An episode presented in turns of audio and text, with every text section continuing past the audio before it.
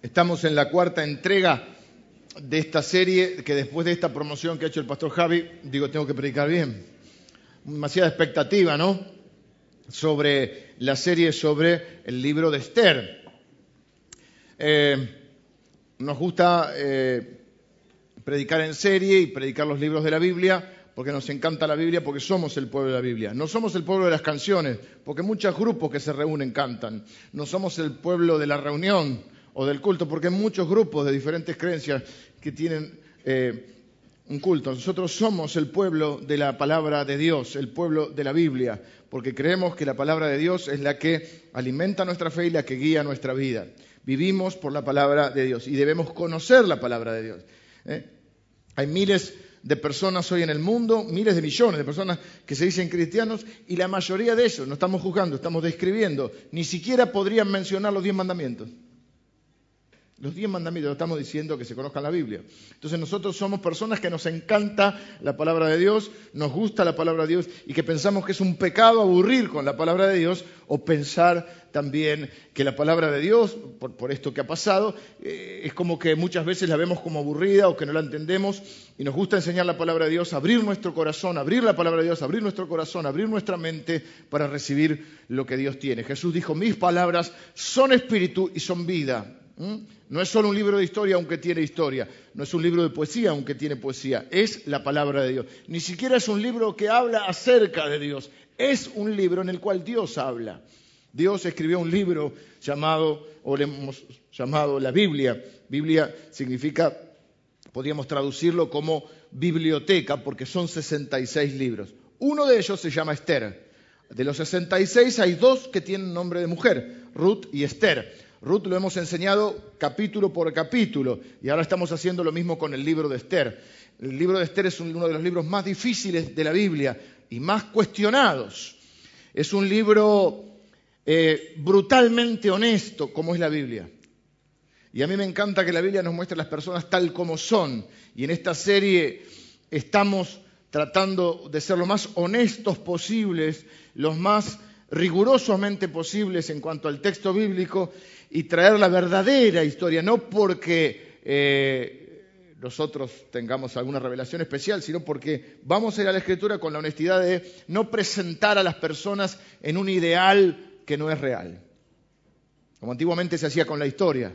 Recuerdan San Martín, Sarmiento. Para mí, hoy eh, se está conmemorando este, eh, la vida de San Martín. A mí no me gusta que sea el, día de la muerte. Se tendrían que conmemorar los nacimientos, ¿no? Digo yo.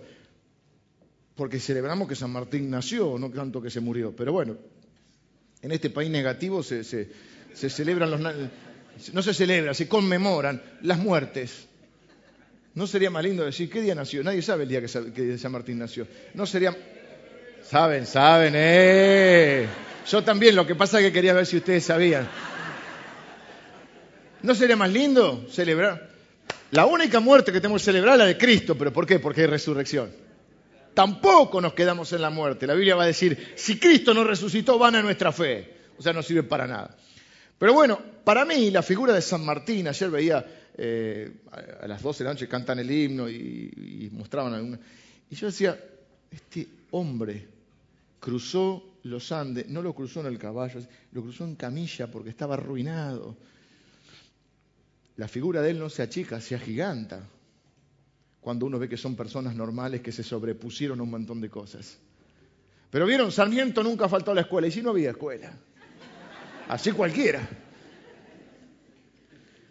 Para mí, al verlos honestamente normales, no se no me, no me hace que los admire menos, sino más. Porque son personas de carne y hueso, con un montón de luchas, con errores.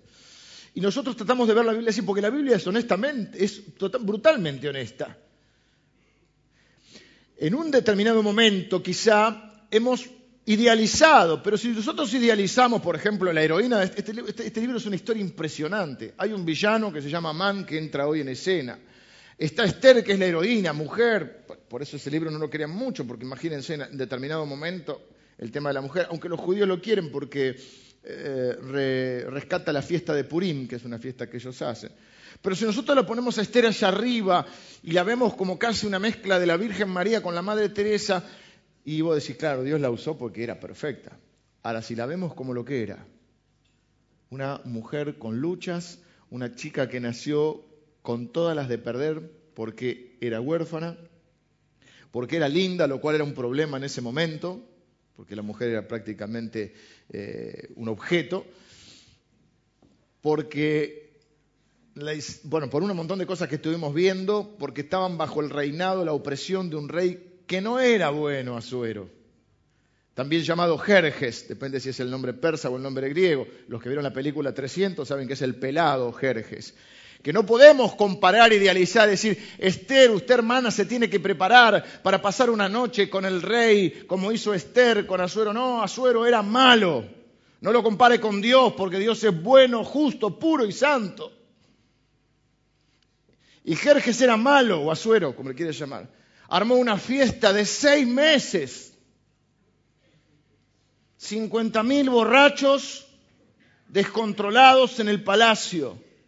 Él se creía que era Dios.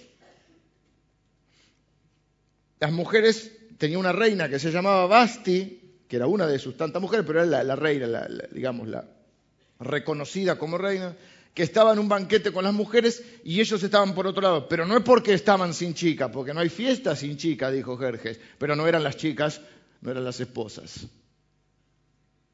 Y en el medio de la borrachera dijo, para mostrar su gloria, había hecho la fiesta, el, imperio más grande eh, de la historia hasta ese momento, más de 3 mil millones de, millas cuadradas, o sea, más grande que Estados Unidos, 3 millones, no 3 mil, perdón, 3 millones de millas cuadradas, para mostrar su gloria hizo esta fiesta. Seis meses duró la fiesta. Yo seis de la mañana ya no aguanto más. O sea, imagínense lo que era el descontrol esta. Decíamos otro día, Charlie García y, Maradona dijeron, nos vamos, no podemos más ya. Es demasiado. Y en un momento ya de euforia dijo, que venga la reina, quiero mostrar qué esposa tan linda tengo. Y dijo, que venga con la corona. Entonces nos van a enseñar, no, no, ve, hay que sujetarse al esposo. No, no, depende. Si el esposo es un imbécil, un borracho que quiere que venga con la corona sola, o sea, quería que venga con la corona sola que no era la corona de ahora, cierto, era como una especie de turbante, o sea, estaba medio vestida, medio desnuda. Delante de 50.000 borrachos no creo que sea una buena idea. Y la reina dijo no. Y el rey se encendió en ira, y los que estaban con el rey, los consejeros, fíjate quién te da consejo. Nunca tomes una decisión ni bajo los efectos del alcohol, ni bajo los efectos de la ira. Estoy tratando de contar, esto lo tienen que leer en la escritura, estoy tratando de contar toda esta historia eh, en unos poquitos minutos para poder entrar al tema de hoy, pero es para que todos los que por ahí no, no, pudieron seguir esta serie, están los CD eh, y los DVD si usted los quiere pedir al final. Esta es la, cuarta predicación porque vamos recién por el capítulo 2. Hoy vamos a hacer parte del 2 y parte del 3. Entonces, se encienden los consejeros, tampoco escuches consejos, depende. Dice la Biblia, la multitud de consejos está la sabiduría, pero no tenés, tenés que fijar a quién, a quién escuchás. Y escuchó a unos que le dijeron, primero le sugirieron lo de Basti, después cuando Basti dice que no, le dicen, déjala. Te estás por separar, estás en una crisis matrimonial y vas a pedir el consejo de uno que se separó cuatro veces. ¿Qué te va a decir? Déjala. y otros le dijeron, viste, siempre hay un, si no podés gobernar a tu esposa, ¿cómo vas a gobernar un imperio? Y algunos de los que están acá dicen, esta es la historia de mi vida. Bueno, dicen también, si no puedes gobernar a tu familia, no puedes gobernar a la iglesia. Y entonces van y le dicen a Basti, hay un ¿qué castigo le ponemos a Basti? Aparte dice, todas las mujeres se van a rebelar en la revolución femenina. Entonces eh, dice que el castigo para Basti es que no la puede ver más al rey. Basti dijo, gracias, lo que quería. Siempre se salen con la suya. claro, el rey dijo, vení, no quiero verte. El castigo es que no me veas más. Bueno, gracias. ¿Vieron que siempre, siempre se salen con la suya? Es increíble. Eh, pero para mí no es un acto de rebelión, es un acto de dignidad. No era cristiana, no era creyente, Basti no era parte del pueblo de Dios, pero tenía dignidad.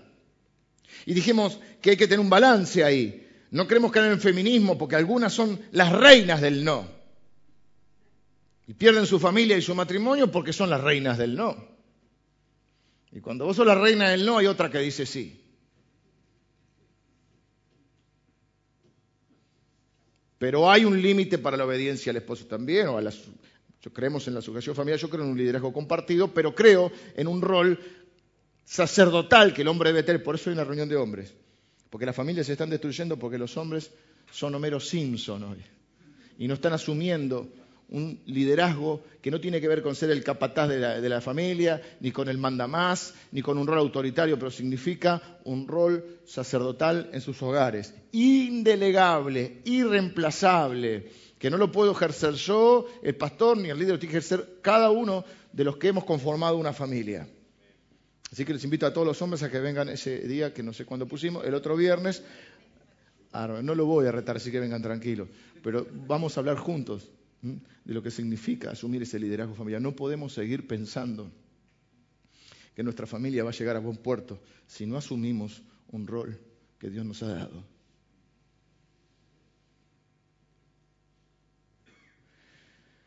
Dejala, va a Basti, dejala, la dejó a Basti. Y entonces después, ¿qué pasó? Y cuando se le pasó un poquito la curda y cuando se le pasó un poquito la ira, se arrepintió. Por eso te dije, no tomes decisiones cuando estás iracundo y menos si estás borracho. Y no escuches cualquier consejo. Pero siguió y dijo, voy a buscar otro consejo. Cuando estás vulnerable tenés que saber de que hay gente que le anda contando su problema a todo el mundo. Tenés que buscar sabiduría en el consejo. ¿Y a quién le pidió consejo a los solteros? ¿Y qué dijeron los solteros? Hagamos un concurso, traigamos a todas las mujeres hermosas vírgenes del imperio. ¿Qué te parece? Los solteros de acá dicen amén. No, está mal, muchachos, esto está mal. Sí, está mal. Entonces es un concurso donde están 12 meses en un spa y después tenías que pasar una noche con el rey. Yo repito, porque ya me lo hizo aclarar mi esposa, yo no estoy en contra de la película Una noche con el rey porque ni la vi. Aparte, ¿cómo voy a estar en contra de algo que no la vi? Simplemente digo que estoy tratando de llevar la historia al texto más crudo y posible y original. Original no original de ser original yo, sino eh, de... Usted me entendió. De, lo que realmente está diciendo. No quiere decir que no se pueda aplicar. Se puede aplicar. El otro dijimos, podemos aplicar que Jesús calmó la tormenta y que Jesús calma la tormenta de su vida, pero no es el sentido original. El sentido original es que Él tiene autoridad aún sobre los vientos y sobre los mares. Y si estando en su condición limitada de hombre, aún la naturaleza le obedece, ¿cuánto más hoy que está sentado en el trono puede conducir los destinos de la vida, de la humanidad y de tu vida, porque tiene autoridad aún sobre la naturaleza? Pero ese es el sentido original. No es las tormentas de la vida es la tormenta. Esto es lo mismo, podemos interpretar, jugar con la idea de que de alguna manera debemos prepararnos para estar delante de nuestro rey, porque nuestro rey es justo, puro, santo y hay una intimidad con el rey. No, no, tengo problemas con eso, pero estamos viendo ahora la historia real, honestamente, de lo que le pasó a Esther.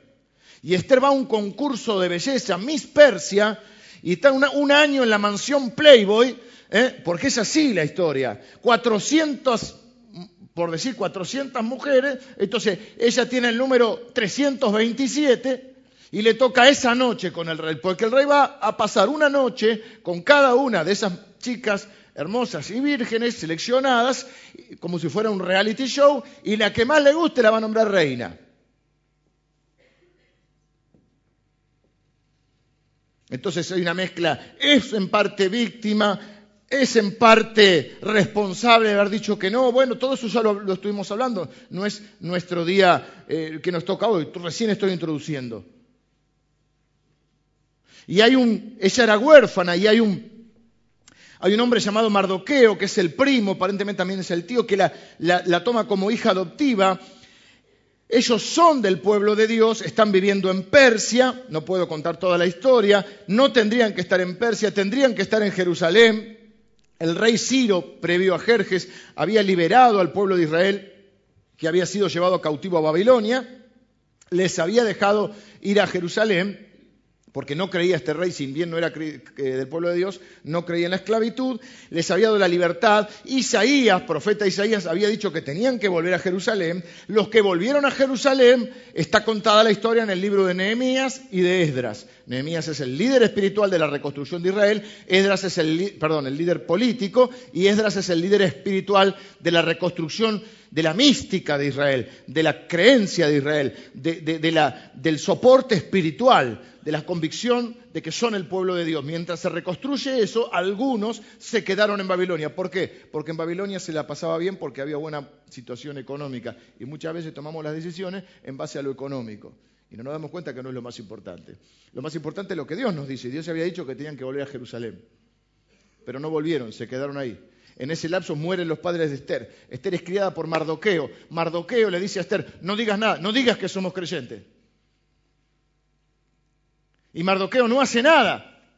Cuando ella va al concurso no hace nada. No trata de huir, no trata de huir y dice, bueno, pero es fácil decir ahora, te juegas la vida. Está bien, pero no lo hace. Como muchos hombres hoy tienen un rol pasivo. Y no tienen que permitir, tienen que cuidar de su madre, de su esposa y de sus hijas en primera instancia. Y tenemos que saber aconsejar a nuestras hijas. Y no importa si el noviecito tiene plata o no tiene plata, importa si es un hombre de Dios o no es un hombre de Dios. Algunos poco más que la entregan. La Biblia describe hechos, no escribe en este caso ni sentimientos ni motivaciones. ¿Por qué es un libro tan difícil y por qué se llama detrás de escena? Porque en todo el libro no se nombra a Dios. En todo el libro no hay un milagro visible o aparente. En todo el libro no hay un ángel que baja. En todo el libro no hay algo que nos dé un indicio así contundente. Pero dijimos que Dios obra con una mano milagrosa y con una mano de la providencia que es silenciosa, invisible pero que detrás de todo el libro se puede ver que está la mano de Dios. Conclusión, Esther sale elegida. Esther entró, estuvo con el rey, salió y ganó. Como dice una filósofa argentina, lo dejo a tu criterio. Entonces, ante la posición idealista, si no, Esther eh, pasó toda la noche orando y conversando con el rey, lo convirtió al rey y el rey la eligió. ¿Querés creer eso? Dios te bendiga. No quiero afectar tu fe. No quiero afectar tu fe. Pero me parece que es mejor verla como una mujer que hace lo que puede, sobrevive como puede, y que en un momento Dios se apodera de su corazón y que no dice que no y deja que tomen las decisiones por ella eh, el rey y Mardoqueo y, poco se deja llevar por todo y, y, bueno, en un momento después vamos a ver que sí, a riesgo de su vida, ella intercede por el pueblo de Dios, no me quiero adelantar en la historia y es la heroína de esta historia, pero Esther es una mujer normal. Que tuvo que afrontar una vida dura, como muchas de ustedes, hermanas. Y que Dios la usó, porque Dios no nos usa porque somos perfectos, Dios nos usa a pesar de lo que somos. Entonces prefiero verla mm, con esa normalidad, sacar ese idealismo para que usted y yo sentamos que la Biblia es honesta, es real y que así como Dios usa personas de carne y hueso y pecadores como usted y como yo, nos puede usar a nosotros también. Y llegamos al día de hoy. Esther es proclamada reina y hasta ahí llegamos el otro día. Le resumí tres predicaciones en unos minutos. Me, llevó un tiempo. Yo sé que los que están acá dicen, pero yo ya esto lo escuché. Sí, pero eh, vamos, tenemos que ir pudiendo compartir entre todos. Así que, y de paso vamos repasando algunos detalles. Llegamos al día de hoy donde Esther es proclamada reina y eh, vamos a leer rapidito Vamos a leerlo porque saben que contar la historia a veces me lleva más tiempo que leerla. Si bien son muchos versículos, va a salir en pantalla, traten de prestar atención y traten de poder, si, les interesa, leer en su casa la historia. Eh, mi hija me dice ¿qué libro puedo leer? Digo, ¿te estás leyendo un libro por semana? No te puedo comprar más libros, mi amor. No, dice un libro de la Biblia. Bueno, léete Ruth. Se leyó Ruth. Y sí, mm", digo, es una historia linda. No entendí tanto. Le digo, ah, yo hice unas prédicas el, año pasado. Pues se la voy a escuchar. Se escuchó la primera. Me dijo, predicas bien. Si no me escucha nadie más en la vida, no me importa. Ya estoy hecho. Leyó el capítulo 1 y la predica el capítulo 1. Quizá a veces nos ayuda esas dos cosas. escuchar la enseñanza, que por ahí yo les puedo agregar algunos detalles y algunas cosas y tal vez una, palabra de Dios, pero también ir leyendo el libro, porque está bueno que usted mismo pueda leerlo y encontrar los detalles. Vamos desde el 2.19, donde ya es ella es reina, hasta, y el 3, vamos a tener que leer el 3 también. Es larguito, pero bueno, vamos. Cuando las vírgenes eran reunidas la segunda vez, Mardoqueo estaba sentado a la puerta del rey. Y Esther, según le había mandado Mardoqueo, no había declarado su nación ni su pueblo, porque Esther hacía lo que le decía Mardoqueo, como cuando él la educaba. En aquellos días, estando Mardoqueo sentado a la puerta del rey, se enojaron Victán y Teres, dos eunucos del rey de la guardia de la puerta, y procuraban poner mano en el rey Asuero. Cuando Mardoqueo entendió esto, lo denunció a la reina Esther, y Esther lo dijo al rey en nombre de Mardoqueo. Se hizo investigación del asunto y fue hallado cierto. Por tanto, los dos eunucos fueron colgados en una horca y fue escrito el caso en el libro de las crónicas del rey. Después de estas cosas...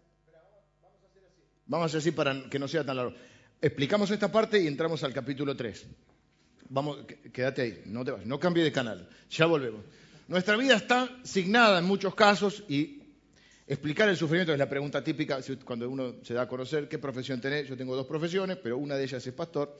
Ah, y, el y entonces ¿por qué la gente sufre si hay un Dios, etcétera? Nuestra vida, sufrimos en nuestra vida básicamente por tres cosas: pecados, errores y tragedias.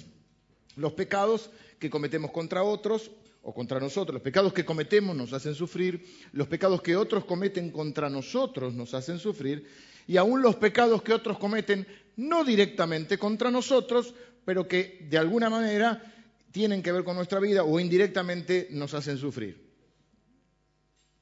Pecados que cometen nuestros padres, quizá entre ellos, pero que nos hacen sufrir a nosotros, abuelos, tatarabuelos, etc.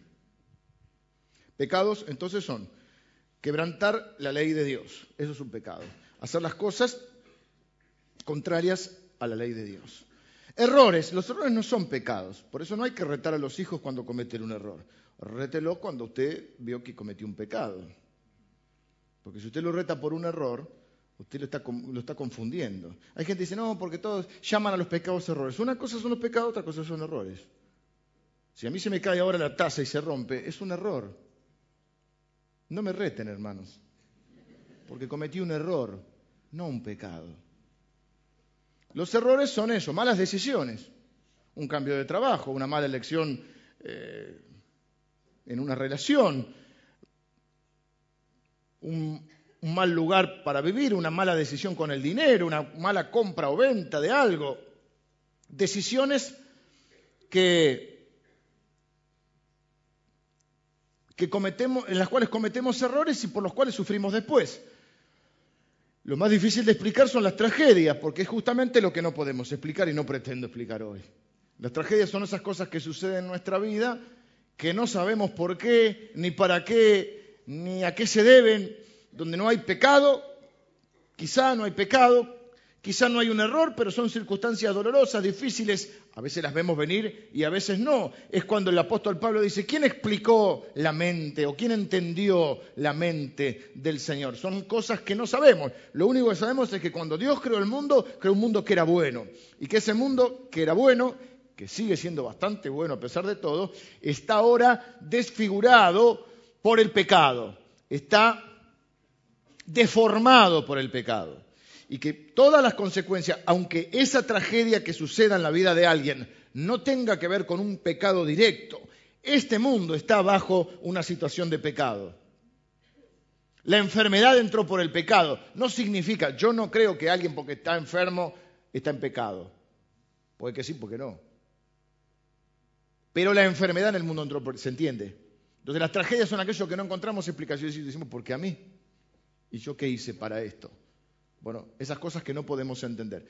Eh, pecados, errores y tragedias, de alguna manera, eh, son las que producen el sufrimiento en nuestra vida. Digo esto porque vamos a ver, porque esta historia está llena de pecados, de errores y de tragedias, de cosas que no debieron suceder, pero sucedieron. Y el punto es ver de qué perspectiva vamos a ver eso en nuestra vida. Todo lo que está sucediendo en mi vida, desde dónde lo voy a, ver, como se dice ahora, desde dónde lo voy a abordar. Mardoqueo le dice, no digas nada. Mardoqueo está sentado en la puerta del rey. Si está sentado a la puerta del rey, probablemente tuviera una función pública. Ahí se hacían los negocios también. Él está sentado ahí, le dice a, a Esther, no digas que somos creyentes, como mucha gente cree que la fe la vive de manera privada, pero Dios nos ha mandado a vivir nuestra fe de manera pública, honestamente, pero públicamente. ¿eh? Me seréis testigos. Cuando nosotros no compartimos nuestra fe, nosotros no estamos siendo fieles al llamado de Dios. Eh, por eso mucha gente dice, yo no quiero ser bautizado. Ah, no querés que te vean. ¿Mm? Cuando la gente habla mal de los cristianos, no decimos nada en el trabajo, en la escuela. Eh, cuando el profesor eh, se ríe de los tontos evangélicos, uno no dice nada porque, bueno, cada uno piensa lo que piensa. No, plántese, mi hermano. Plante cara, como dicen los españoles. Un día iba en el tren con dos compañeros de la universidad y uno empezó a hablar de los judíos. Y yo de Contreras, nomás tiene 19 años, le digo, yo soy judío no soy judío. El tipo se puso blanco. Pero estoy hablando de los israelitas, dice, yo soy israelita, le dijo. Allá, este, ya. Justo había faltado ese día uno de los chicos que éramos, que éramos cinco, no me acuerdo, había uno que sí era judío, no estaba ese día. Después, todo bien, se terminó haciendo amigo. Pero digo, ¿ves? Hablas sin saber, ¿eh? y sin prudencia, y sin saber que a quién puede lastimar. después le dije, no soy judío. Soy judío.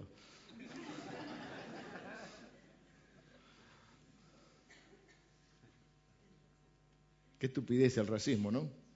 Que alguien sea bueno o malo porque nació en un lugar o porque tiene una cierta descendencia. Pero es más cómodo quedarse callado. En, en pro del, no, yo respeto a todos. Y bueno, que lo respeten a usted también. Otra, les cuento, tienen un minuto más. Voy a comprar la silla para la iglesia hace un tiempo atrás, una fábrica de sillas. Eh, para que son por una iglesia. Ahora ya nos hicimos amigos, pero tuve que darle un correctivo. Y le digo, voy a comprar la silla y bueno, son para una iglesia. Sí, ah, sí que soy pastor. ¿Qué te dedicas? Soy pastor. Ah, el pastor Jiménez. Muy bien, Dios te bendiga. Y le digo, yo conozco un fabricante de sillas que es un estafador. Use otra palabra más fuerte. Eh, pero yo no soy así. ¿Y vos me conoces a mí? Para ponerme la misma bolsa que los demás. Tratando con respeto. Un cliente que viene a comprar. Un clima, imagínate. Pero acá están las sillas, así que no, no fue bien. Es más, lo bendije porque este modelo no lo tenía. Y yo no podía, como en ese momento no teníamos dinero no podíamos comprar todas las sillas nuevas, teníamos que comprar una cantidad mayor. Entonces le llevé una, hizo el modelo de esa, pedí precio en otro lado, pero este le convenía, entonces eh, después vendió esta silla en otro lado, le llevé la matriz de la silla. Así que lo bendije, pero lo tuve que... ¿Por qué?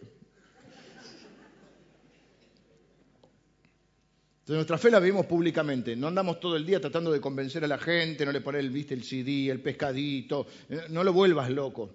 Uno predica con la vida, pero también se da a conocer. ¿Mm? Bueno, entonces hay un complot de asesinato. Hay 12 eunucos, parte de la guardia, que lo quieren matar al rey. Y está bien. El tipo te hizo eunuco que, que no, me hiciste un nuco, te voy a matar. Por si no saben, un nuco era un hombre que un día fue feliz, pero no, no requiere mucho análisis teológico, ¿sí? Por si alguno no lo sabe, el rey, claro, tenía muchas mujeres a las cuales algunas no las iba a ver nunca en su vida. No, eran esposas, pero no las iba a ver nunca. O sea, nunca las iba a ver de ninguna manera. Era más grande, tenía chicas jóvenes, qué sé yo, los que las cuidaban, dijo, mm", entonces los castraban. Ese era un eunuco. Entonces dos dijeron, así, ¿Ah, vamos por vos. Y el asunto llegó al conocimiento de Mardoqueo, que de alguna manera se entera y dice, hago algo bueno por un hombre malo, ¿qué haría usted? Yo dejaría que lo mate. No solo si fuera el eunuco, si fuera Mardoqueo. O sea, Mardoqueo es el padre adoptivo de este tipo que armó el concurso de Miss Persia y entre ellas está mi. Está bien, ahora la reina, pero no fue llevada por su voluntad. Se hace la investigación, esto es importante, no hoy, pero lo vamos a ver más adelante. Así que esto hay que retenerlo. Se escribe en las crónicas del rey, en los archivos secretos, podríamos decir, queda registrado quién hizo el complot, quién pagó el soborno, quién estaba detrás, quién era el autor intelectual de esto y quién fue el que descubrió, preste atención, quién descubrió la trama. ¿Que quién fue? Mardoqueo. Esto es importante, este detalle, como las películas, viste que la tenés que ver varias veces, porque dentro de un par de domingos vamos a ver que el rey va a abrir estas crónicas, un día que estaba con insomnio. Fueron, ahí te lo dice claro, fueron anotados en las crónicas del rey. O sea, en los archivos quedó claro que hubo un complot, por supuesto, a los eunucos ahora los terminaron de matar, ya lo habían matado a media, ahora los terminaron de matar a la horca, y queda claro que el que informó y descubrió el complot y le salvó la vida al rey fue Mardoqueo. ¿Sí? Ahora leemos capítulo 3. Después de estas cosas, el rey Asuero engrandeció a Amán, hijo de Amedata, Gageo, y lo honró, y puso su silla sobre todos los príncipes que estaban con él. Y todos los siervos del rey que estaban a la puerta del rey se arrodillaban y se inclinaban ante Amán, porque así lo había mandado el rey. Pero Mardoqueo ni se arrodillaba ni se humillaba. Y los siervos del rey que estaban a la puerta preguntaron a Mardoqueo, ¿por qué traspasas el mandamiento del rey? Aconteció que hablándole cada día de esta manera y no escuchándolos él, lo denunciaron a Amán para ver si Mardoqueo se mantendría firme en su dicho, porque ya él les había declarado que era judío. Y vio Amán que Mardoqueo ni se arrodillaba ni se humillaba delante de él y se llenó de ira.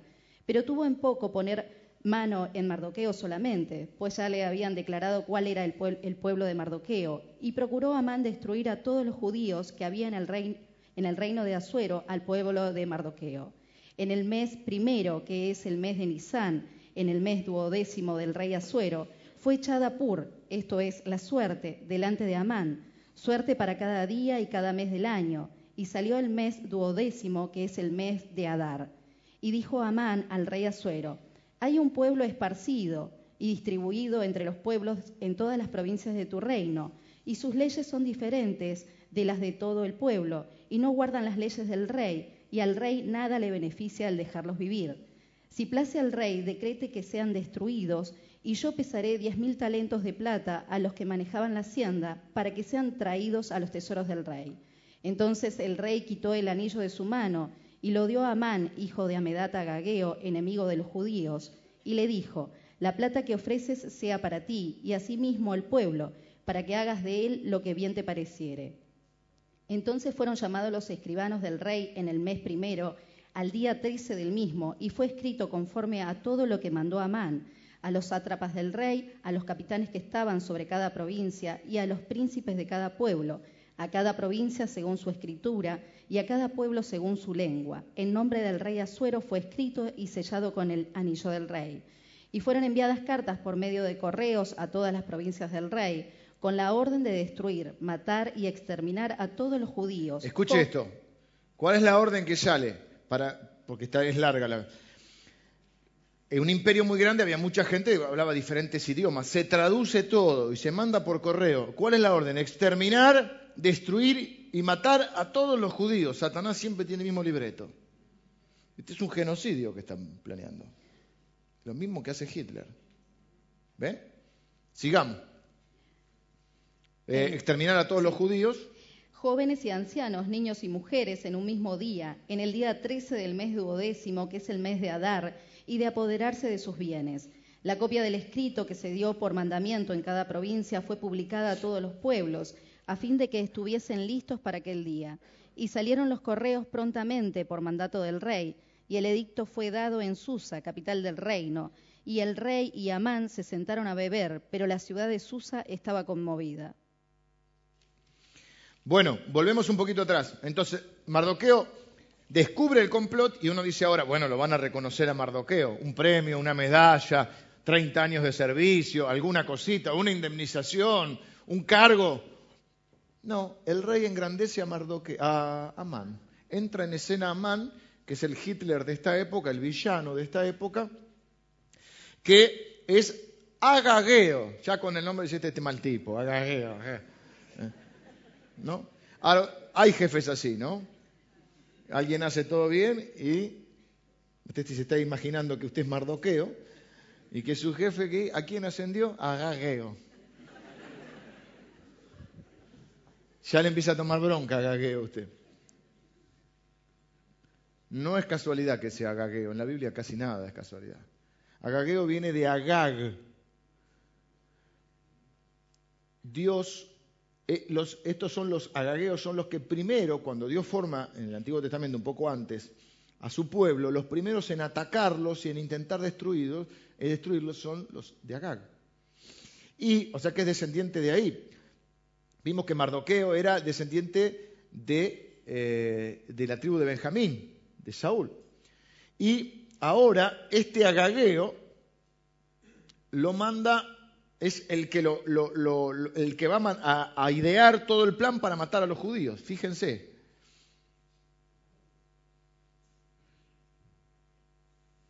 no sé si contarles, pero bueno, en realidad Dios le había mandado a Saúl que destruyera a todos los de Agag. Y Saúl desobedeció. Y por la desobediencia de Saúl, ahora está Agag acá. O sea, Agag no debería, Amán no debería estar ahí. A veces no entendemos cosas del Antiguo Testamento, pero Dios manda a matar a todos los de Agag. No tengo tiempo para contarles la historia, la pueden leer, eh, creo que está en el libro de, Samuel. Donde se mata todo, ovejas, todo, y de golpe vuelve y se escucha, ve, ve, ve, no sé cómo hacen las ovejas. Y Samuel le dice, ¿qué es lo que estoy escuchando ahí? Nada. Empecé a decir una ovejita. Bueno, no las quise matar porque el pueblo quiso. ¿eh? Siempre, siempre la culpa y la responsabilidad es de otro. Y se armó un lío bárbaro. Conclusión, y perdonó la vida del rey, de algunos de ahí. Y entonces de ahí viene Amán. Pero bueno, ven cómo los pecados de otros, las desobediencias de otros pueden afectar nuestra vida. Capaz que volvemos si tenemos tiempo. La cuestión es que Mardoqueo dice, hasta acá llegamos, acá llegó mi amor, no me voy a postrar. A este se hizo, una especie de virrey, también tenía un cargo se tenían que inclinar y postrar, y Mardoqueo dijo que no. No estoy seguro por qué, si ahora Mardoqueo le agarró un ataque de fe, si ahora era un blandito y ahora se volvió fuerte. Dice, no, lo que pasa es que quería ser adorado como Dios y yo solo adoro a Dios. Capaz que le dio bronca que lo hubiesen puesto a él y no a, a y no a él. Porque al fin y al cabo era normal una reverencia hasta el día de hoy delante de, no sé, si va eh, el imperio británico, está la reina, hay una reverencia. No era tan dramático, o sí, no lo sé, pero de repente se pone fuerte. Había sido un flojo, hasta medio diríamos cobarde. Eh, no le digas a nadie que pertenecemos a Dios. Eh, vienen por tu hija adoptiva, la quieren llevar a la, a la mansión para, para el concurso este que no es un concurso de belleza solamente, no sé si fuimos claros. No se opone, no lucha, se deja llevar, bueno, no es tan malo, al fin y al cabo es buen muchacho, tiene plata. ¿eh? No parece un tipo muy corajudo, se preocupa por ella, va todos los días a verla al palacio, pero dice, no digas nada, bueno. Ahora de repente por esto, o sea, hacer una reverencia delante de Amán, no, llegué a mi límite. Dejar que tu hija adoptiva, adolescente, pase una noche con el rey, después de estar un año en el spa y vaya, no te parece tan mal. Hay algo raro. De golpe se pone fuerte. Y está bien que los hombres se pongan fuertes, pero algunos lo hacen en el momento inoportuno.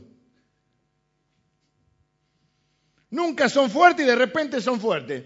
Nunca son firmes en sus convicciones, de golpe se ponen testarudos por algo que al fin y al cabo entre nosotros para mí es una pavada.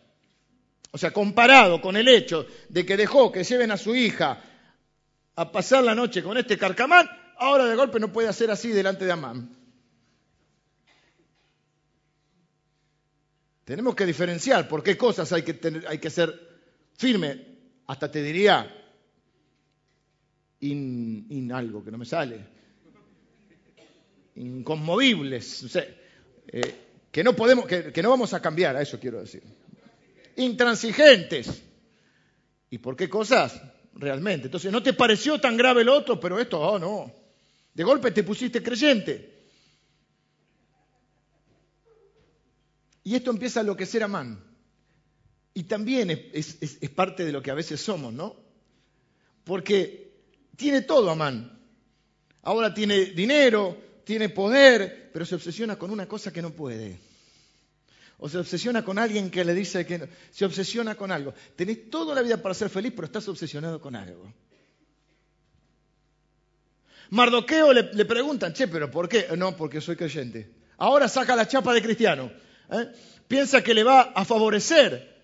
¿eh? Soy judío. Entonces, durante 40 años no te lo dije, pero soy judío. Muchos son así. No sacan chapa de cristiano hasta que les conviene. O hasta que cree que le van a convenir. No decís nada hasta que te conviene. De golpe el jefe dice, soy cristiano. Ah, yo también camillero de Anacondia. Pero hace 10 años que trabajás con nosotros, nunca dijiste nada. Sacá la chapa cuando te conviene. Él pensó que le convenía. Dice, no, no, yo no me puedo inclinar por cuestiones religiosas.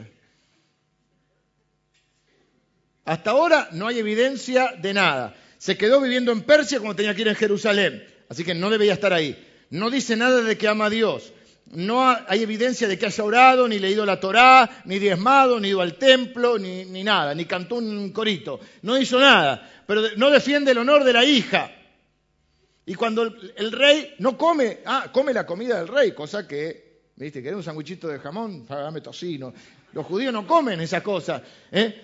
Pero cuando le dicen, cuando le dicen, este, tenés que saludar a Amán, hacer una reverencia, que en el ejército, en todos lados hay ciertos símbolos de respeto, él dice, no, no puedo, mi religión no me lo permite. ¿Mm?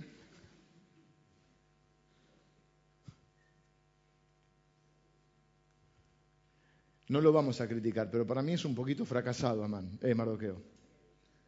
Sobre todo los que tenemos hijas, nos duele el corazón ver que hay hombres que no saben o no quieren o no tienen el coraje para cuidar y proteger a sus hijas.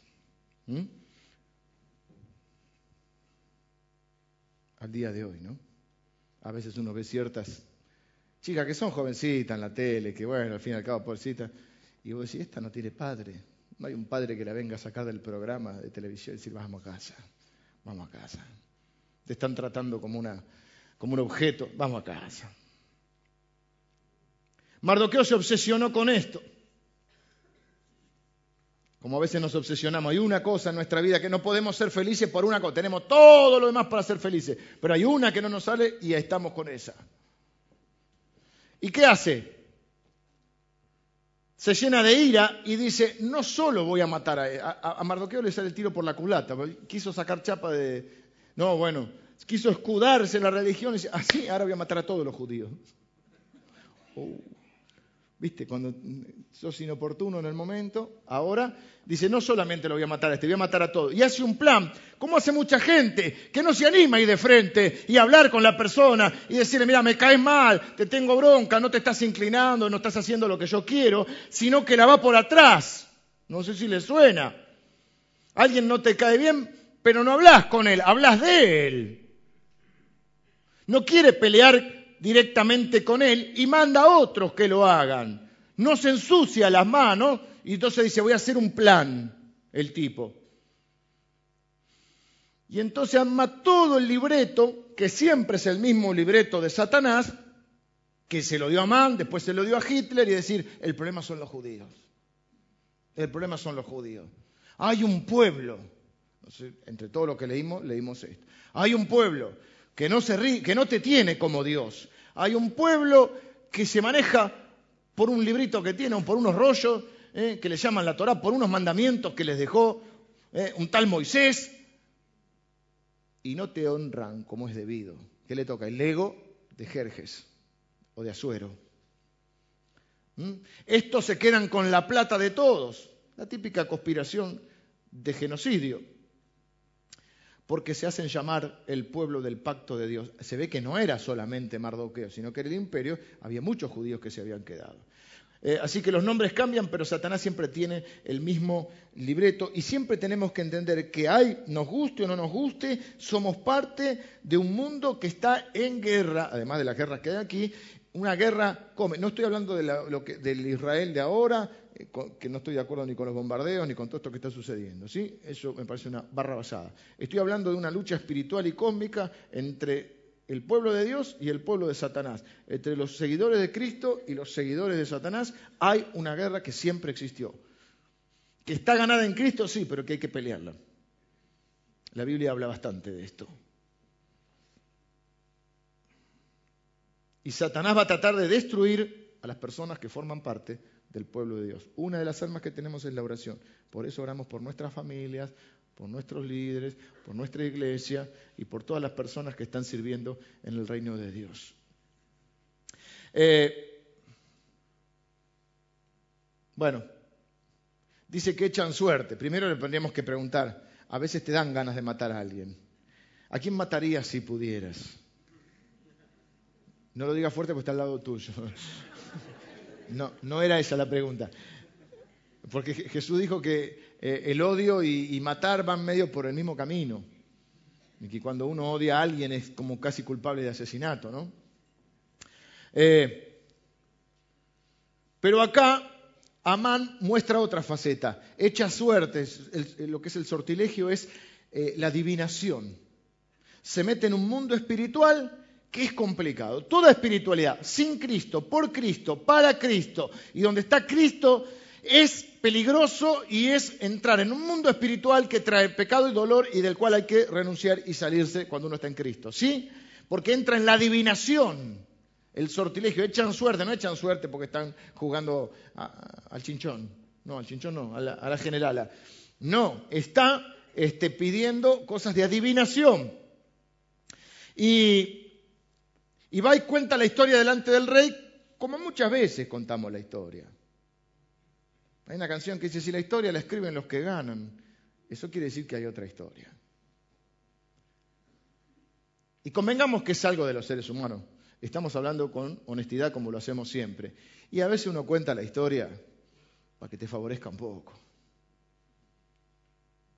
Uf, en consejería viene una persona y dice, no, porque mi esposo está Satanás y mi esposo. Uh, vos decís, pobre mujer. Y después un día hablas con el esposo y decís, es un mártir de la fe. si algo que uno aprende un poquito al tratar con las personas es que a veces hay que escuchar las dos campanas, ¿no? Que no todos están así como parece. Y el que primero, lo dice Proverbios, que cuando uno aboga por, no me lo acuerdo de memoria, cuando uno aboga por su causa, cuando uno defiende su causa, al parecer es justa, pero cuando viene el otro, eh, la examina o la refuta, no sé cómo dice. Es como diciendo, el primero que la cuenta parece, che, tiene razón, pero después que escucha el otro, dice, bueno, no era tan así. Y la realidad es que no hay buenos y malos. Somos todos malos, hay uno solo bueno y lo matamos, Jesús. ¿sí?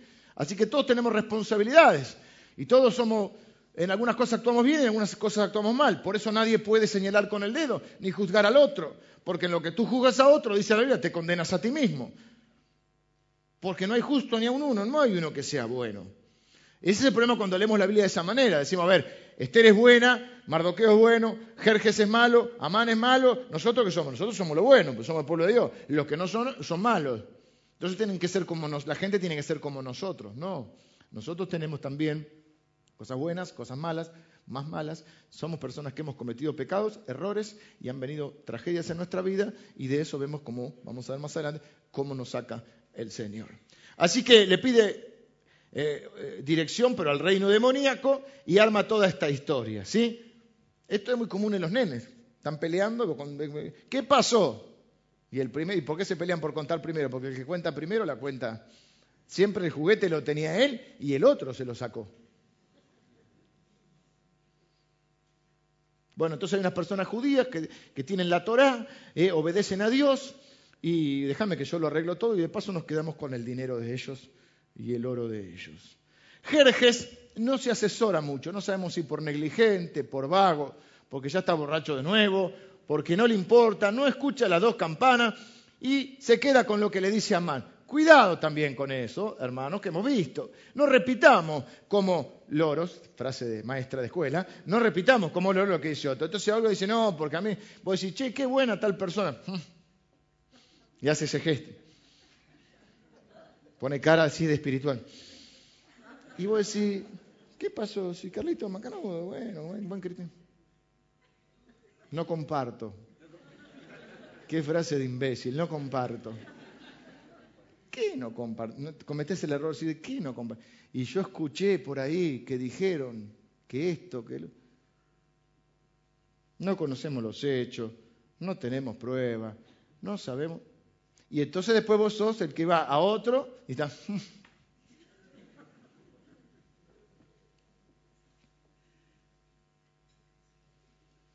A veces en nuestra vida tomamos decisiones sin la información suficiente o correcta.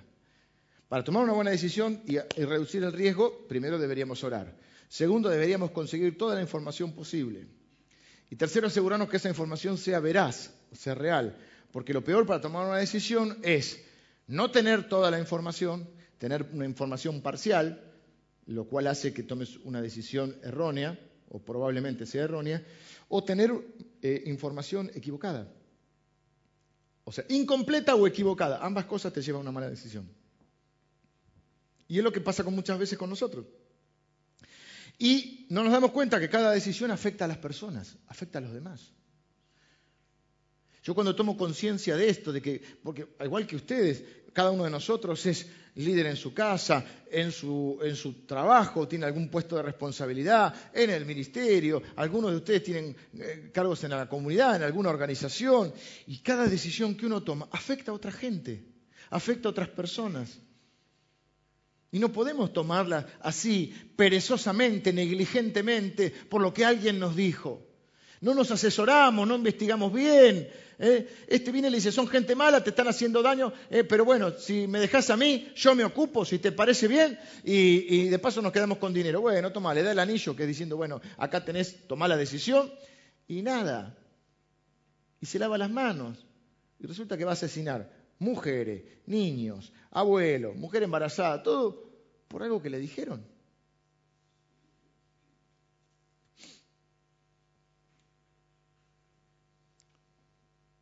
Esto es muy importante, aunque parece que lo pasamos por alto. Porque en realidad de mirarlos como malos podemos decir, yo puedo llegar a ser como Amán. Yo puedo llegar a ser como Jerje, yo puedo ser como Amán, que tengo un montón de cosas para ser feliz en la vida, pero estoy obsesionado con la que no me sale, con la que no está bien. Cuando se va a resolver a su tiempo puede ser, o quizá no, pero hay un montón de razones para ser feliz. Y hay una razón que no me termina de cerrar, que al fin y al cabo no es tan importante, es que, es que Mardoqueo no se arrodilla. Todo su problema se obsesiona con eso. Eso lo va a llevar a la destrucción, Amán, al propio Amán. Podemos tomar decisiones en base a la codicia. Vamos a quedarnos con toda la plata de los judíos. Podemos tomar decisiones sin importarnos la gente, sin amar a la gente, sin buscar la gloria de Dios o la lo que Dios quiere. En vez de mirarlos como malos, decimos, yo puedo ser como Jerjes, que ando escuchando lo que dice cualquier cuatro de copa y lo repito. Yo puedo ser como Amán. Bueno, van a matar a todo el pueblo, sale el decreto y todos decimos, bueno, ahora va a aparecer un ángel, no, no aparece Dios. Y entonces hasta acá no aparece y vos te empezás a pensar, che, ¿qué pasa? ¿Mm? Y los va a matar todos en un solo día. Y encima lo anuncian en la televisión. Imagínate, llega el decreto. Yo no viví los años de la guerra, algo hemos leído.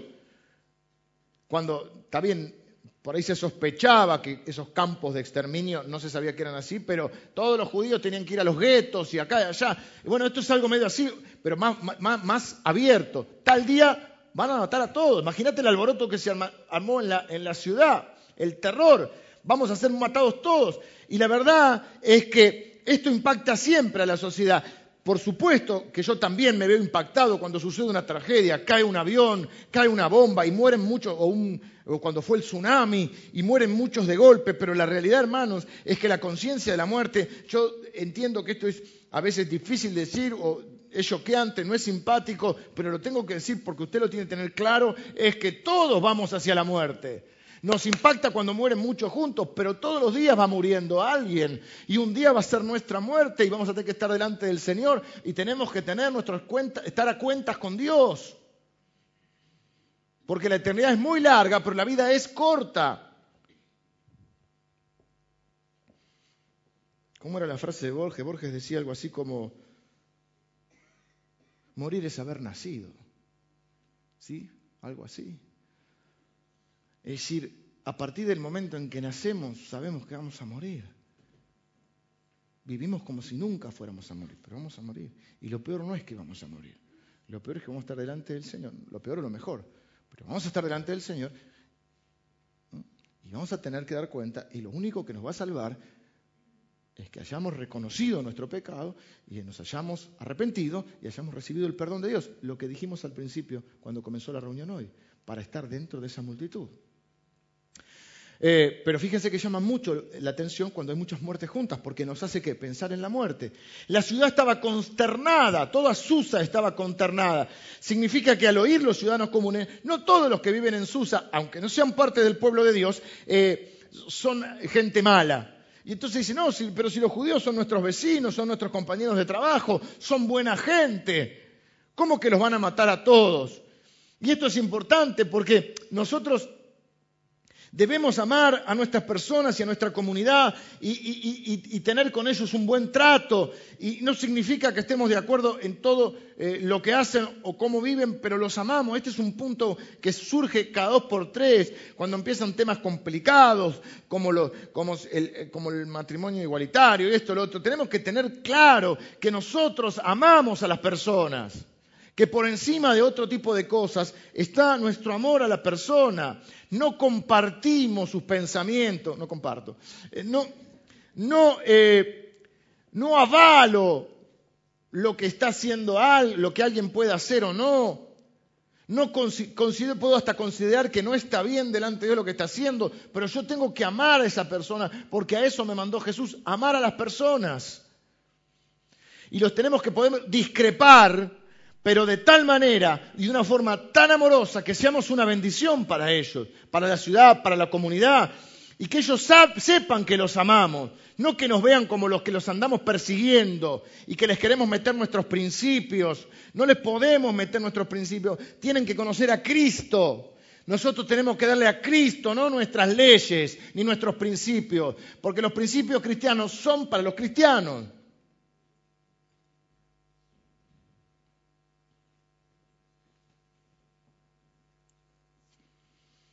Porque ¿cómo le vamos a hablar de Cristo si lo único que le hemos hecho es mostrar de una manera más elegante o menos elegante que no los aceptamos, que los rechazamos, que son una porquería, que son pecadores? Tenemos que amar, discrepar con ellos de tal manera, de forma tan amorosa, que ellos vean que nosotros les amamos, que, aunque no estamos de acuerdo, eh, queremos contarles que Dios también les ama. Que así sea siempre con nosotros. Miren, que los que no nos quieren sean acallados por los que no están de acuerdo con nosotros, pero saben que le hemos amado entrañablemente. No me pidan que lo repita. Vamos a hacer así. Que los que no nos quieren sean acallados por los que no están de acuerdo con nosotros o nosotros con ellos, pero saben que le hemos amado entrañablemente. No digas eso de Emilio. No digas eso de Emilio, no digas eso, vos. Porque aunque yo no estoy de acuerdo con él, porque él es evangelista, es de los evangelistas, así dicen, los evangélicos, los evangélicos. Es un tipo que me ha mostrado eh, una forma de vivir, me ha mostrado un amor que otro no me ha mostrado. Tengo que ir más rápido. Voy a tener que hacer unos cortes acá. Hay un montón de cosas en esta historia que algunas son pecados, algunas son errores y algunas son tragedias, pero todas no deberían haber pasado. Y uno dice, ¿qué hacemos con todo esto? No sé si te pasó en la vida, esto no me tendría que haber pasado. Eh, rapidito, Esther y Mardoqueo no tenían que estar en Persia. El pueblo de, judío no tenía que estar en Persia, tenía que estar en Jerusalén. Tenía que haber obedecido a Dios a través de la palabra del profeta Isaías y tenía que estar en Persia. No tenía que estar ahí.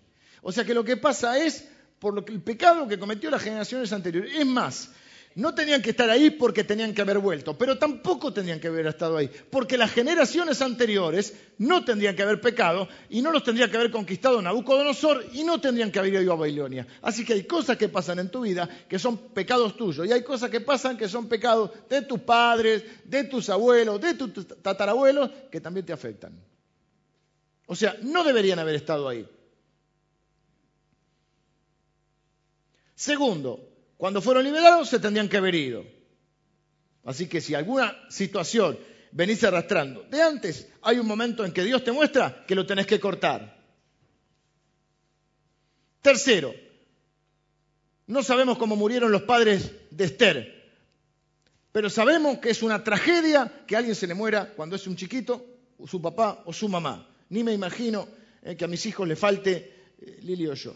Cuarto, Esther y Mardoqueo deberían haber mostrado en algún momento de su vida su fe públicamente. Y deberían haber caminado con Dios en algún momento. No vemos que oren hasta acá, no vemos que lean la Biblia, no vemos que diezman, no vemos que ofrendan, no vemos que van a Jerusalén, no vemos que, que observan las leyes alimenticias, nada. No debieron ocultar su fe tampoco. Quizá un tiempo sí, pero después no. En algún momento tenían que haber dicho que creían en Dios. Si ellos hubiesen dicho que creían en Dios, que eran parte del pueblo de Dios, el rey no hubiese dado la orden de matar a todos los judíos. ¿Por qué? Porque su mujer es judía, salvo que la quiera matar. Pero todavía estaba en el periodo de romance.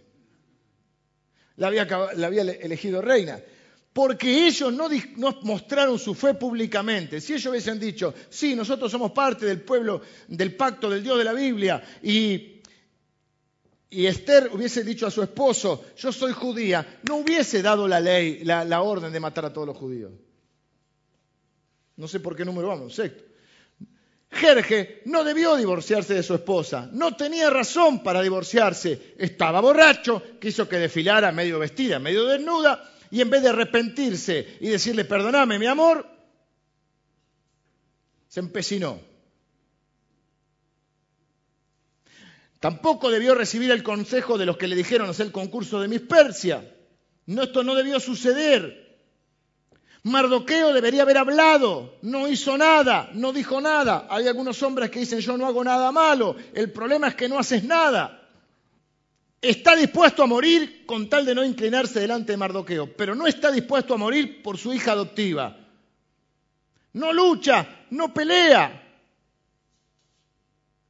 No está dispuesto a dar su vida por su hija. Y si me enojo te digo que es un fracasado. Porque quien no está dispuesto a dar su vida por su hija es un fracasado. Esther no debió ir al concurso, no debió acceder. Es cierto, no sabemos qué posibilidades tiene, no la estamos juzgando, estamos diciendo que no debería haber estado ahí, que Mardoqueo tendría que haberlo impedido, que el rey no tenía que haber pedido eso, y que ella, quizá en última instancia, también tendría que haber intentado huir o decir que no, qué sé yo. Todo lo podemos resumir es, Esther no debía ser la reina de Persia, no debía, como realmente después no, no, no se adelanten en la historia los que conocen, hasta este momento Pónganse en la historia, no me vengan con que usted y yo, que conocemos la historia, decir, no, pero después de todo Dios, sí, sí, pero hasta acá. Ella no tenía que estar en Persia, no tenía que estar en la mansión Playboy, ella tenía que estar en Jerusalén con su pueblo, creciendo, adorando a Dios y madurando en la fe. No tenía que estar ahí. El rey no debió olvidarse de Mardoqueo. Debería haberlo honrado y respetado, le salvó la vida, debería haber sido agradecido. Probablemente Mardoqueo debería haber respetado a Amán y haber hecho la reverencia. Al fin y al cabo es un saludo protocolar. Y todavía no terminé. Amán nunca debería haber nacido. Epa. Si Saúl hubiese obedecido a Dios y hubiese terminado con todos los agagueos, Amán no tenía que estar ahí. Pero por el pecado de Saúl, por el pecado de Saúl, ahora están en riesgo de muerte un montón de mujeres, niños, mujeres embarazadas, abuelos, abuelas. El Hitler del momento.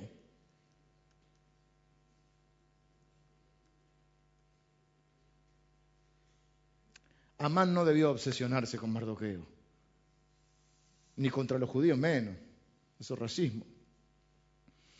Jerjes no le debió dar toda la autoridad ilimitada sin saber de qué se trataba. Todo esto está mal, todo esto no debería ser así. ¿Eh? Y Dios hasta acá no manda el profeta, el cielo no se abre, no viene un ángel, no hay aparentemente milagros. Y vemos esto y decimos, ¿cómo interpretamos todo esto? ¿Cómo interpretamos la historia de nuestra vida que está asignada por pecados, tragedias y errores que hemos cometido, que han cometido nuestros padres, la gente que nos rodea, y nos encontramos en situaciones que decimos las cosas no deberían ser así. Esto no, no deberíamos haber llegado a este punto. O peor, ¿cómo llegué a este punto? ¿Hay salida? ¿Qué estoy haciendo? ¿Qué hace Dios? ¿Hay esperanza para mí? Algunas personas no pueden superar algunos sucesos, algunos hechos de su vida, diciendo, cometí este error, cometí este pecado, o me sobrevino esta tragedia, qué mala idea que tuve al hacer esto, realmente no puedo creer lo que me ha pasado y se sienten atados o no pueden superar algunos sucesos de su vida y parece que fuera un gran un gran problema que solo nos va a llevar a la muerte y a la destrucción. Algunos dicen, no debí acostarme con esa persona, no debí haberme casado con esa persona, no debí haber tolerado esa, situación, no debí haber cambiado de trabajo, no debería haberme mudado a tal lado, eh, no debería haberme apartado del Señor, no debería haber empezado a tomar esa droga, no debería haber empezado a tomar eh, alcohol, no debería haber ido al casino o al bingo. Nunca debía haber hecho tal cosa. O nunca debería haber sucedido esto en mi vida. Todo lo que hubiera pasado, por qué, o dónde está Dios, eh, requieren que lo miremos desde un punto de vista de lo que somos, el pueblo de Dios, porque si no nuestra vida va a quedar sin esperanza. Un ateo diría, ven, Dios no obró, hasta acá Dios no obró. No, no se adelante en el libro, estamos hasta acá. Una tragedia, en un par de días van a morir toda esta gente. Si Dios existiera, esto no tendría que estar pasando. Los deístas que son parecidos a los ateos, pero no tanto, porque ellos dicen existe Dios, pero Dios está lejos. Nos hizo, nos dio un par de consejos y dijo, arrénense como puedan. Algunos dicen los padres de, los americanos, dicen los padres de, la patria de ellos, los héroes de ellos, creen que eran cristianos, porque el billete dice en Dios confiamos. No eran cristianos así como nosotros, eran deístas. Es decir, creían en la existencia de Dios, pero no un Dios que interviene eh, tanto en la vida de las personas, sino más bien el, el concepto deísta es, existe un Dios, que te dio unos principios, una, Biblia que vos y vos después tenés que arreglarte como seas. Es un Dios. Al Pacino lo va a hacer una película, es como eh, el que alquila un, arrendador ausente, llama él. Alguien que hizo al mundo y después como no arreglen ese muchacho. Y hay algunos de nosotros que pensamos eso, Dios existe, pero no está muy compenetrado de mi vida. Eh, me dejó un par de consejos, sí, no los leí mucho, la Biblia, hay, unos diez mandamientos, pero Él no va a meterse, no va a hacer nada. Dios no está, no va a hablar, no va a actuar. Es como alguien que está allá y que encima está enojado por los errores o pecados que yo cometí. Hay otros que son, eh, podríamos decir, fatalistas y dicen, bueno, no, esto es, o, así como con el tema de... Eh, podríamos decir, deterministas también, es decir, la gente que dice, todo es parte de un plan y todo lo que sucedió al fin y al cabo es voluntad de Dios y por algo pasó, todo pasa por algo, no todo pasa, no todo tiene un porqué, no es cierto. Los cristianos tenemos que tener cuidado con este, con este punto.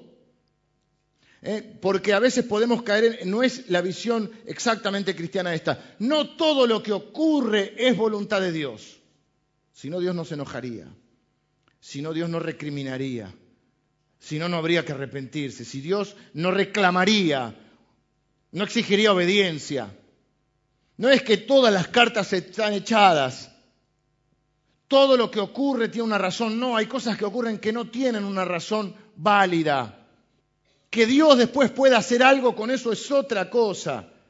Claro que Dios puede usar todas las cosas, para lograr algo bueno, pero no todo lo que pasa tiene un porqué. Hay cosas que están mal y son malas y son pecados. Y no podemos decir que Dios, la voluntad de Dios era el pecado. Quiero dejar claro esto porque si no algunos van a salir de acá confundidos. En última instancia, Dios tiene la última palabra. En última instancia, Dios permitió que ocurran ciertas cosas pero no quiere decir que todo lo que ocurra es su voluntad. Porque no es la voluntad de Dios que pequemos. Cualquier pecado, no me quiero meter ahora, no es la voluntad de Dios. Muchas de las cosas que hacemos nosotros en nuestra vida son pecados y no es la voluntad de Dios. Ocurren. Todo es parte del plan de Dios. No. Hay rebeldes que quiénes somos. El otro, no, yo. Y usted, cada uno se, señala a sí mismo y dice, yo soy el rebelde, yo soy el pecador, que estorbo el plan de Dios. Lo que pasa que nadie puede hacer lo que Dios hace, que es de todo lo malo sacar algo bueno, pero no me quiero adelantar. Todo lo que ocurre no es voluntad de Dios, pero Dios usa todo para hacer su voluntad. Vamos de vuelta. No todo lo que ocurre es voluntad de Dios. Usted pecó contra alguien, sí, la voluntad de Dios. Usted abusó, por decir, usted no, alguien abusó de alguien, es la voluntad de Dios. No, no era voluntad de Dios. Es un rebelde, un pecador que caminó o actuó en contra de la voluntad de Dios. Ahora Dios usa, o sea, no todas las cosas son voluntad de Dios, pero Dios usa todas las cosas para luego cumplir su voluntad. Romanos 8, a los que aman a Dios, todas las cosas ayudan a Dios. Y esto es lo que, vengan los músicos porque ya me fui de hora y ni siquiera Estoy por la mitad todavía. Pero no, termino, termino. Vamos a quedarnos por acá. Hay una, pequeña luz de esperanza. Porque ¿cómo interpretamos entonces todo lo que ocurre en nuestra vida? Hay cosas que ni siquiera podemos interpretarlas, hermano. Yo le sugiero a usted, con todo cariño y respeto, que si usted va a acompañar a personas que están viviendo una tragedia, no trate de explicar lo inexplicable. No es el momento como Mardoqueo, que no supo el momento, no es el momento para que usted esgrima sus conocimientos teológicos y haga una interpretación apostólica, profética de la tragedia que está viviendo la persona. Es el momento que usted lo abrace, le muestre el amor suyo y de Dios y le diga, estamos sufriendo. Yo tampoco sé por qué pasa esto, pero estoy con vos porque te amo y estoy seguro que Dios te ama. Punto. A veces ni siquiera decir Dios te ama porque se va a poner como loco. A veces simplemente abrazarlo y amarlo.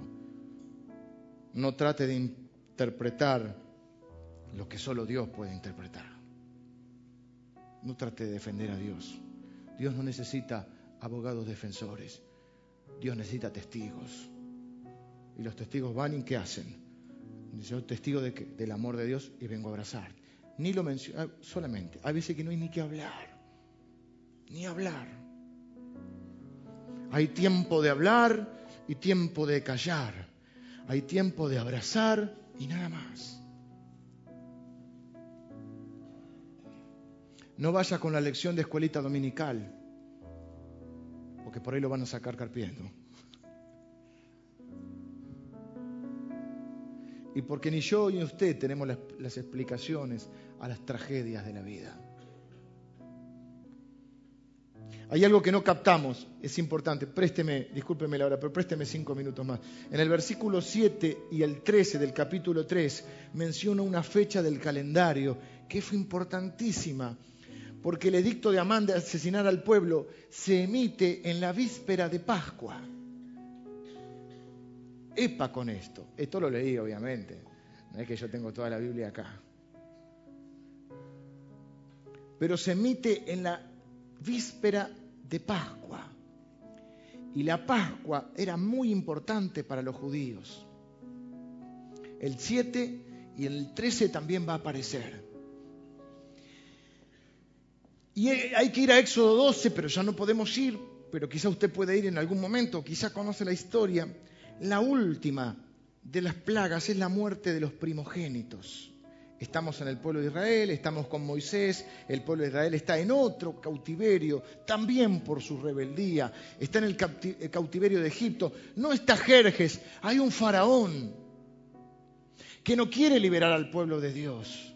Y el pueblo de Dios clama a Dios, y Dios oye, como siempre que nos arrepentimos y que clamamos a Él, Dios nos levanta. Y entonces envía una serie de cosas para convencer al faraón, o para, en realidad, mostrarle al pueblo de Dios que Él es el Salvador, que es su Salvador, Dios, que es su verdadero Dios. Y manda un montón de plagas, como diez, o hasta acá nueve, y ahora viene la décima. Y entonces como, como el faraón está con, con su corazón endurecido, viene la plaga de la muerte de los primogénitos. Donde cada donde Dios le dice a su pueblo, hoy viene el ángel de la muerte, va a pasar por cada casa. Ustedes tienen que matar un cordero, puro, sin mancha, perfecto. Y tienen que comer ese cordero.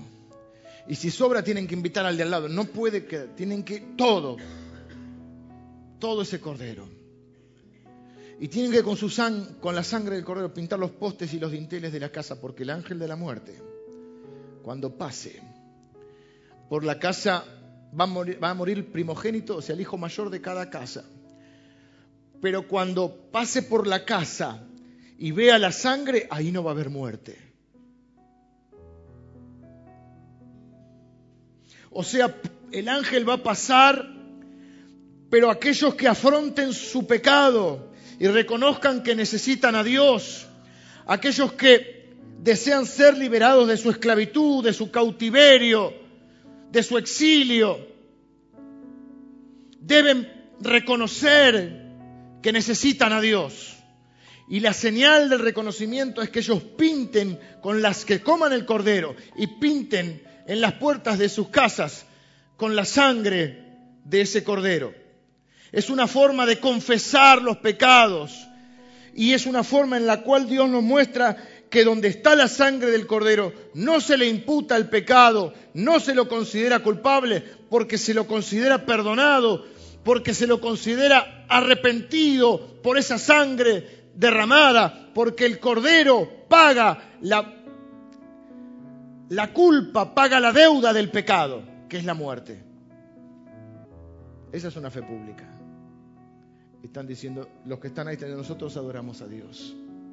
Nosotros somos pecadores que merecemos la muerte y el infierno, pero hay un sustituto que derramó su sangre por nosotros, que es Jesucristo pagó su, con su vida sin mancha. Por eso hemos cantado hoy, creo que cantamos una que decía que el Cordero había sido inmolado. Juan el Bautista va a decir aquí el Cordero de Dios que quita el pecado del mundo. Usted lo ha escuchado en la misa también. Y quizá no comprendía bien, porque esa figura de Éxodo 12 es una figura profética de lo que Jesucristo hace con nosotros. La Biblia dice, si confesamos nuestros pecados, Dios es fiel y justo para perdonarnos y la sangre de Cristo nos limpia de todo pecado. Aquella noche vino la muerte, atravesó la nación de Egipto, mató al primogénito de cada hogar, pero una excepción, los hogares que literalmente estaban marcados con la sangre de Cristo, en fe y en arrepentimiento, fueron liberados de la muerte, fueron exceptuados de la muerte. Y Amán emite el decreto en la víspera de Pascua. No es el primero que trata de destruir al pueblo de Dios, pero todo esto apunta a Jesús. Toda la Biblia trata de Jesús, porque Amán trata de hacer lo mismo, lo mismo que hace Satanás a través de haber tentado al hombre para el pecado, que vayamos indefectiblemente a la muerte. Pero Jesús viene a nosotros Y no es un rey que nos manda a matar, es un rey que muere por nosotros. Es un rey que afronta las consecuencias de nuestros pecados. Hubo muchos pecados en esta historia, muchos errores, nuestros, nuestros abuelos, de otros. Hubo muchas tragedias, hubo muchos errores, hubo muchas cosas que no debían suceder ni en tu vida ni en mi vida que indefectiblemente parece que nos llevan a la muerte, pero podemos reconocer que tenemos un Salvador. La Biblia va a decir en Corintios, Cristo es nuestra Pascua. El apóstol Pablo se va a preguntar, ¿dónde está, o muerte, tu aguijón? ¿Dónde, sepulcro, tu victoria? Sorbida es la muerte en victoria la forma de interpretar los pecados, las tragedias y los errores en nuestra vida y todo lo que está sucediendo es reconociendo que necesitamos un Salvador, que Cristo es nuestra Pascua. Él es el que perdona todos nuestros pecados. Él es el que resuelve todos nuestros errores. Él es el que toma las tragedias de nuestra vida y saca algo bueno. ¿Y quién te dice que sea la gloria más grande?